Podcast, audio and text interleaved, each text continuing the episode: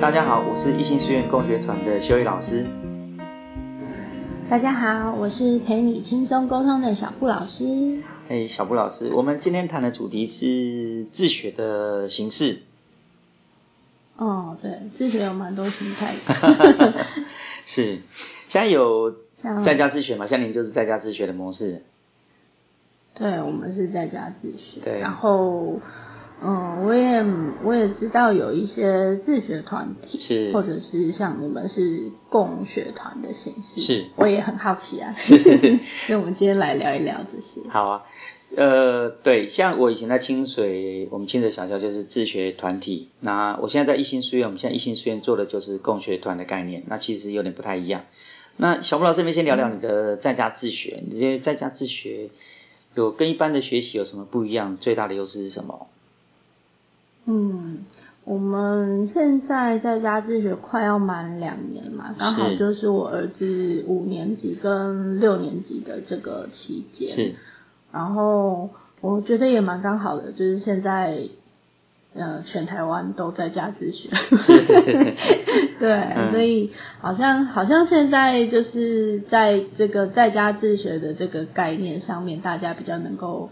有一点感觉，就是它会是长什么样子？是，嗯，但其实我们家在这两年里面，好像就有一点像现在的这个状态。OK，就是虽然我们不是被迫的，就是我们是自己申请的，是，但是确实在，嗯，比如说时间上面，嗯，我们就有，呃，嗯，可能我们一样是一到五上学的概念，是，就是因为我们家还有妹妹在学校上学之前。是。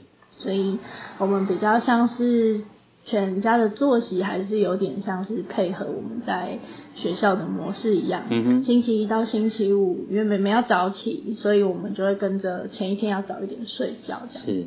嗯，所以嗯，弹性的时间安排，我觉得算是自学里面，我我觉得还蛮珍贵的一个部分。就弹性的，对，弹性的时间安排。对，因为在学校的话，可能就要跟着打钟的时间上课下课。是，对，没错没错。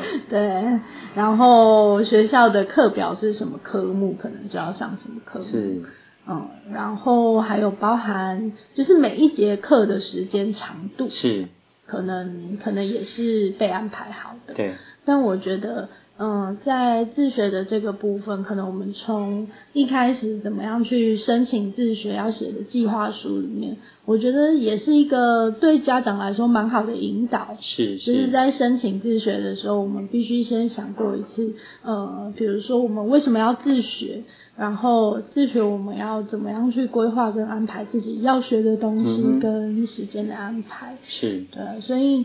嗯，我也是从我们要申请自学才开始去一步一步的跟着，哎，因为要填申请书嘛，对对对，很多项目要填，所以才一步，对，一步一步跟着，就是哦，原来时间我们是可以这样安排的，因为我自己本身也是从学校里长大的，是是，所以比较像是一开始只知道哦。时间可能就是课表要怎么样去排，所以我们第一年写计划的时候比较像这样。嗯哼。但是其实我们后来，嗯，发现就是计划赶不上变化。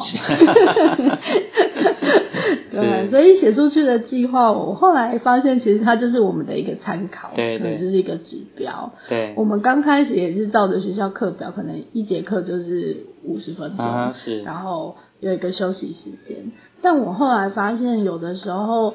当孩子投入在他有兴趣的事情，或者是他现在正正在做的项目的时候，是我们要因为那个一节课多长的时间，然后去中断他。其实对他来说，我的观察反而是他的他的学习可能就突然被打断。对对对，没错。嗯，那个完整性反而是我们在自学的时候是可以重新去思考。就是我们有一定要安排一节课多长的这个限制吗？还是说我们可以在一天里面去安排？哎，我今天可能想要接触的就是呃一部分是新的东西，然后一部分是我已经已经在学了，然后我很有兴趣的东西，可以从呃上午一个段落，下午一个段落这样子来安排，可能会更好。就比较大的时段的安排就对了。对对对对，我觉得对于嗯，在学习的过程当中，我自己我自己平常的个性特质也是这样，就是有些事情我会喜欢一鼓作气把它完成。是是，对对，所以就发现就是如果我被迫得要中断的时候，其实我下一次要再开始，又要积蓄一段的能量，我才有办法再开始。是是，了解。对，那您对就是我在学习上的一个观察。是，那在家自学会不会有这个同才的问题啊？您观察？哦，对，我觉得第第一年的时候还好。是。对于对于孩子来说，第一年刚开始自学，可能就是新鲜啊，他 可以在家里有很多自己的弹性时间，然后。呃，对于想要学的东西，我们后来慢慢掌握，就是嗯呃，尽量不要去随意的中断。对，比如说，我们也可以调整，就是没有一定要十二点吃午餐。啊哈，是是是，对。那所以，所以对于他来说，他有一个比较完整的时间可以自己去运用跟发挥。一开始他是很开心的。然后好像时间每天都不够用的那种感觉，是。但是从第二年开始，呃，尤其是下学期，就是快要毕业的这个学期，我我们就比较有感觉，就是他其实还蛮需要跟蛮期待，可以有伴一起。不管是玩啊，或者是一起聊天啊，或者是做些什么也好，是。所以原本他很期待毕业旅行的，好 可惜，结果没想到，对，没想到疫情的关系，全全台湾的毕业旅行都取消了，是是是，对。所以确实同才的需求，我觉得是在家自学里面比较需要下功夫的一件事情，因为。爸妈可以是学习的陪伴，是，但是有很多事情其实是，就是那个同学的感觉，同才的感觉，嗯嗯，同年龄层可能不一定要真的就年纪一样大，但是他们还是有他们在嗯，不管是对话上面的需求，或者是呃共同兴趣的这种呃。一起触发，然后可以一起玩的那种感受，是是是。同才跟爸妈还是有不一样的感觉。确实，在所以我们，嗯，你说对，确实，在人际互动的这一块，在越靠近中学这个阶段，就越来越需要，因为他也是想要做重新往这个社会里面去迈进嘛，会有一种需求，对。嗯，对，除了是发展上的需求之外，我觉得 在。人与人之间其实有有这样子的，就是另外一个新的依附关系，对孩子的成长发展也是蛮重要的一块。是是是，对对。然后所以后来我们就会蛮固定的在寒暑假是就会安排就是冬令营或者是夏令营，是让他自己去选择。对，然后。呃，以我儿子的模式来说，他自己就会比较喜欢选择，就是他熟悉的夏令营。啊哈，是。他他比较熟悉的营队。是。嗯，熟悉的老师，或者是他也可能可能知道有一些同学还会再重复一一一起再参加。OK。所以后来他的人际需求比较像是从这里面有机会有一些补充。是是是。哦。然后再来就还有一块是我们也有跟学校合作的课程，所以他呃有部分的活动或者是学习会，回学校还是会跟着学校一起，然后这样就会有跟同学一起的时间。对对对，对，是这样不错。至少我在看到就是自学生在人际虽然有人际需求，但是有个好处是比较没有被霸凌的情形。哦。嗯，对，因为如果是在学校团体，等于就是，嗯，不管喜欢不喜欢，我们就是整天要被绑在一起。是是是，有时候不小心遇到霸凌的事情就很难处理。对，对，我，嗯，这这就比较大另外一个议题。是是是，但是在家自学确实就是。嗯，不管是时间、空间，就是相对的有弹性。对对对。然后要加入什么样的团体或者是应对，比较我们有机会可以自己去选择。对，嗯。嗯。呀，这听起来这自学真的是好处多多。是。嗯，我我自己觉得蛮珍贵的啦，就是在这两年里面，嗯，虽然好像说是陪他一起自学，嗯但是我我觉得我们在用家长的角度来看自己，我觉得我们也学了很多东西，是。因为。要陪着他自学，其实不只是学科的这个部分，因为学科的部分是我跟爸爸就是分工嘛，就是爸爸是他的数学跟自然老师，我是他的国语跟社会老师，哎呦，还要教英文，对，嗯，那除了学科之外，我觉得更多的是，比如说心态上面的调整，然后我们要蛮清楚的知道我们到底。在家是想要怎么学？不然，呃，我我我有认识蛮多自学生的家长，他们会有一种焦虑。是。那家长焦虑的状态就很容易传递给孩子。那，嗯，在这个过程里面，可能自学就有另外一层的压力，就是亲子关系。没有错。对。比如说像现在，呃，在在在家里，大家在家里就会。出现很多亲子之间摩擦，爸妈很想赶快把小孩送回学校的这种状态。没错，其实简单来说，我觉得就像很多我们在讲说亲子教育来讲，爸爸妈妈不是天生就是爸爸妈妈。那从教育的角度来讲的话，爸爸妈妈不是天生就是一个教育者。像，跟孩子的教学本身就需要一些专业。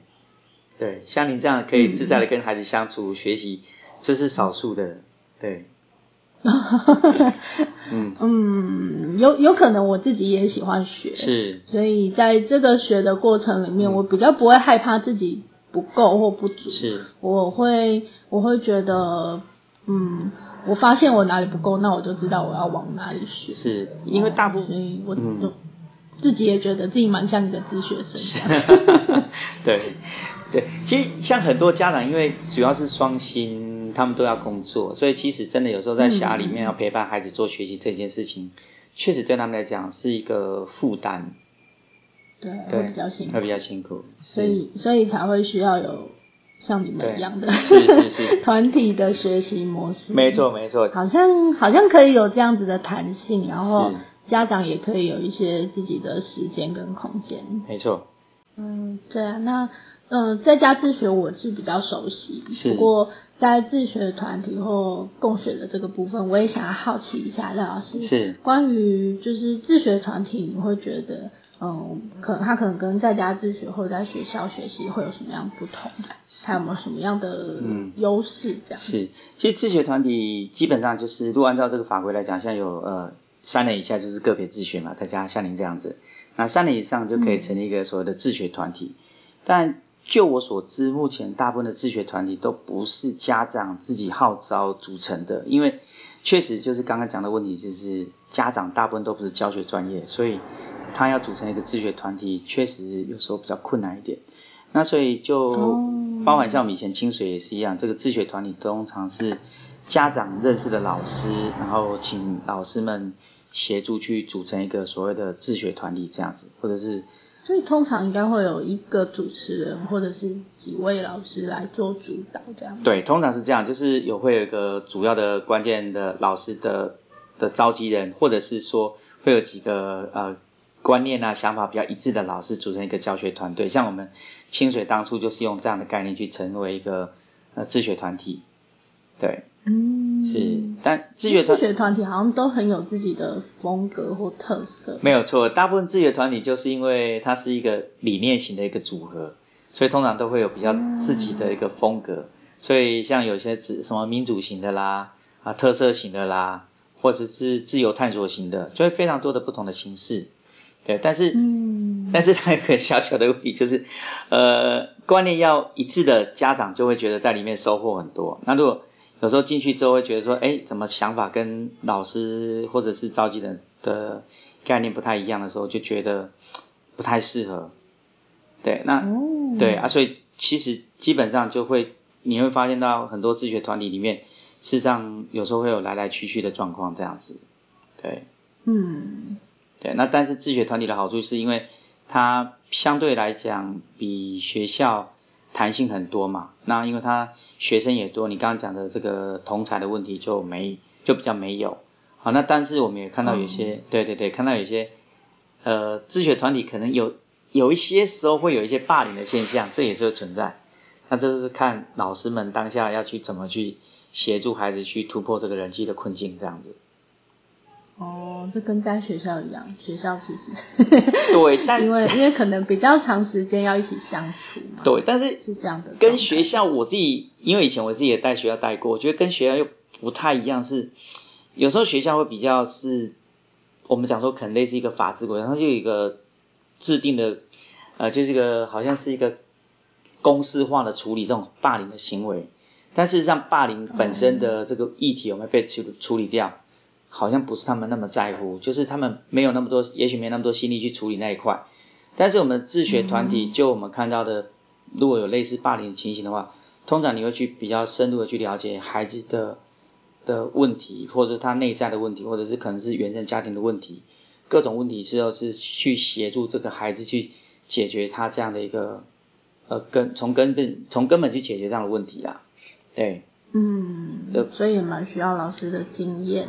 对，所以其还有办法去陪陪着孩子去去解决这些。对，其实这是成长的一部分，这很重要。因为这段如果没有处理好，其实到未来出社会就会变社会问题。对啊，所以其实，在自学团体，有时候会有些人讲说，自学团体是不是老师都要这个辅导的背景？我我倒是因为我自己本身没有辅导背景，但是我觉得就是。你在这个过程当中，慢慢的你会知道说怎么去跟青少年多一点，呃，也许是倾听，也许是等待，然后去协助他们，去给他们一种信任感，去走出来，就是过去的这个缺乏这种信任感的一个模式这样子，对。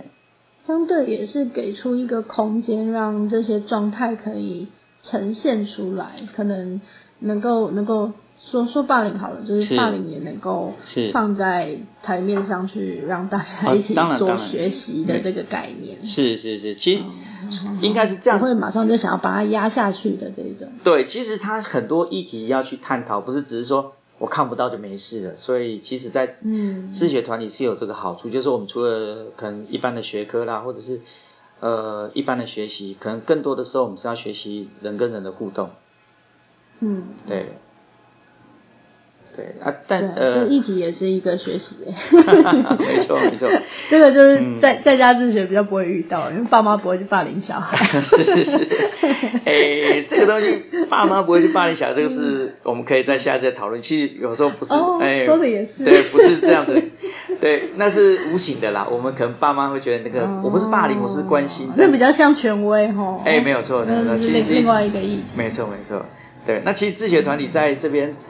呃，另外一个问题就是，但我我刚刚讲，就自学团体它因为小有弹性，它很快的变动，比如学生的需求，你可以很快就看到，去协助。嗯。啊，那但是它有另外一个问题就是，它其实就是太一致性了。其实有时候孩子有不同的需求的时候，他有时候会比较被不容易被满足。嗯，这个一致性说的是学习的胃口吗？一般来讲，就是我刚刚讲，就是譬如假设有些自学团体，它是以山野为主，可是你想想看，是不是每个孩子都想登山呢？那如果他不想登山，当初可能父母亲的期待，他进到这个团体之后，对孩子来讲是一个很大的冲击，他不见得能够真的是适应。可是最后就只有被迫离开。可是这过程当中，他就已经花了几年的时间在冲撞。哦，对。所以你像这些特色型的团体，其实。嗯，如果如果就是有符合孩子的兴趣或者是孩子喜欢的，其实是可以学习的很顺利。是是是，可以这样讲。对，在节奏上面或者是那个动力上面，可能孩子就会很容易被满足。是。但但你刚刚说的前提是可能是父母的期待去选择出来的结果。对，通常因为孩子毕毕竟在说我们现在目前看到的自学团体，通常可能是国小、国中、高中这个阶段。那你通常呃高中阶段通常孩子已经有有比较大的想比较多的想法，所以他可以去做选择跟判断。但是国小、国中来讲的话，大部分还是父母亲的选择。哦，对，所以可能父母亲也许在啊，也许杂学校看了一个说明之后，他觉得哎，这个学校好像很适合小孩，就送去了。对，啊，可是后面就会觉得是不是误会一场，就很痛苦。好像也是。是，对，所以其实自学团体它就是这是我们后来看到自学团体的，也是一个可能是一个问题，对，嗯。嗯，但这个东西在体制内一定是更大的问题，因为很多时候学校孩子进到学校之后发现不适合。他还是就是在学校，对，嗯，学校跟老师是用分发的，不是自己选。对对对，没错。更更难更难去讨论适合不适合。对，所以在自学团体，有时候我们在讲，就是说，应该是家长们要再跟孩子多一些了解。所以其实很多团体有提供所谓的试读啦，但是其实哦，对对对，但是这个可能就一个礼拜这样。没错没错，就一个礼拜去体验一下这个状况。但是其实有时候。就是还一个礼拜通常是好玩嘛？对，就蜜月期，你知道吗？就是蜜月期，然后大家感觉上还不错。对，啊，蜜月期过了之后，就会发现哦，原来好像很多孩子觉得哦，这个学校怎么还是那么机车？那可能学校就说啊，这学校这学生怎么那么多的问题？说还是其实嗯，对对对，嗯，对，建构一个大团体本来就不太容易啦，所以这个是自学团的部分。那嗯，跟共学又有什么不一样吗？呃，对我现在在做的共学团，其实有点好像是卡在这个自学团或者学校或者是呃在家自学的中间。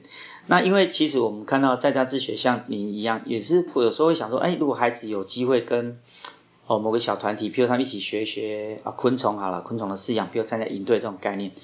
他会有一些不同的，有共同的兴趣，对对对，他有共同的组成，对，所以你可能也会也许想要组一个共学团，可是，一般的在家自学、个别自学的部分，他好像对共学这件事情，他比较难组成，因为通常来讲，家长这个你要去凑成一个小团体，说我们要一起来学数学，一起来学语文这件事情。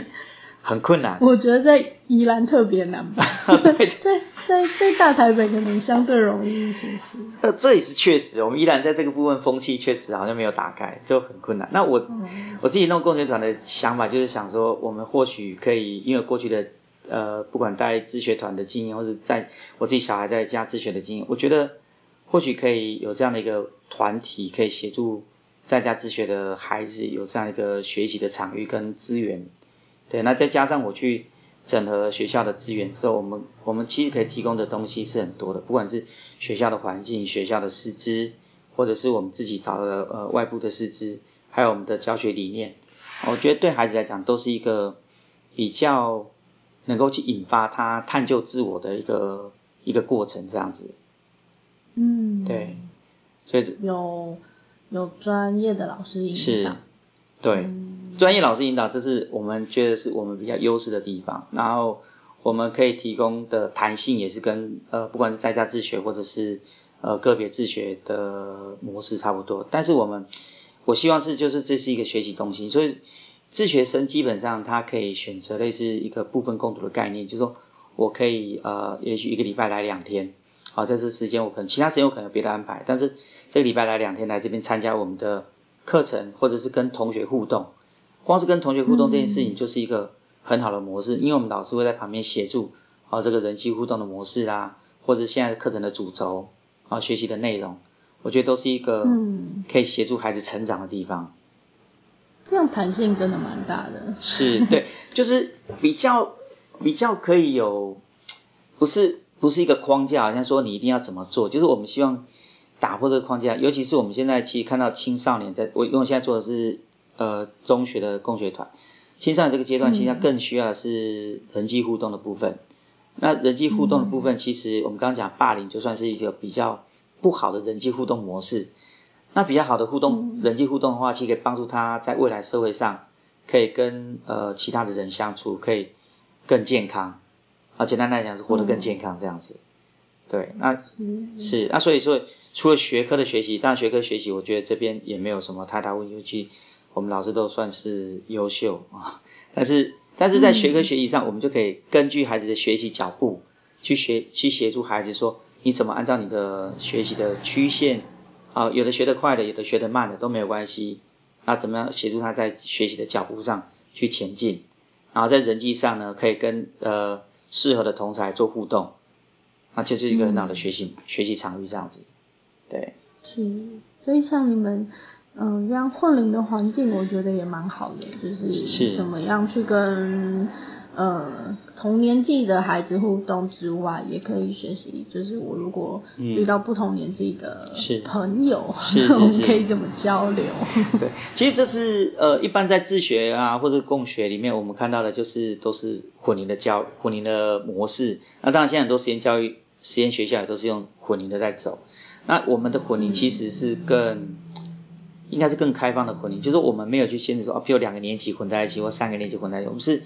就自然的在这边共读，像我们曾经有有四年级的孩子来跟我们共读，那四年级孩子跟国中的孩子一起学习这件事情好像很难，其实并不会，你会看到他们在一起互动模式是有趣的，那老师的学习又可以配合他们进度去执行，那其实孩子是可以，譬如像大孩子就去，哎，我当小孩子有需求或者需要帮忙的地方，正在学习上可以需要协助的地方。大孩子会很主动，很愿意去协助他们，对。嗯。那小小孩也会。就我在最近也有体验到。是是是。因为原本只有陪我儿子自学嘛。是。但最近连我女儿 都要在家里自己学习。是。就就比较有机会感受到，就是嗯，因为他们两个大概差了三岁。对。所以，呃。确实，在某些时候，妹妹会有提出一些哈，我也要怎么样，或者是或者是她想要跟哥哥一起合作一些东西的时候，嗯，可以可以突然发现，就是诶，对耶，他好像居然可以跟哥哥一起合作一些哥哥有兴趣的项目，是。不会永远他就是妹妹，对对对，没有错。相较之下，成长我觉得也也就是速度上面，成长的速度上面也会不小心就拉高了一些。是，其实一个学习共同体有个概念就是，呃，好的会变成一个标杆嘛。其实我们看到，比如啊，你很会游泳，我觉得啊很羡慕你会游泳，我可能就想跟你一起学游泳。好，或者我看到你很会讲英文，我想跟你学英文，你就是个标杆，就是个学习对象。那自然呢，有时候我们在因为因为我这个我会啊，你想学。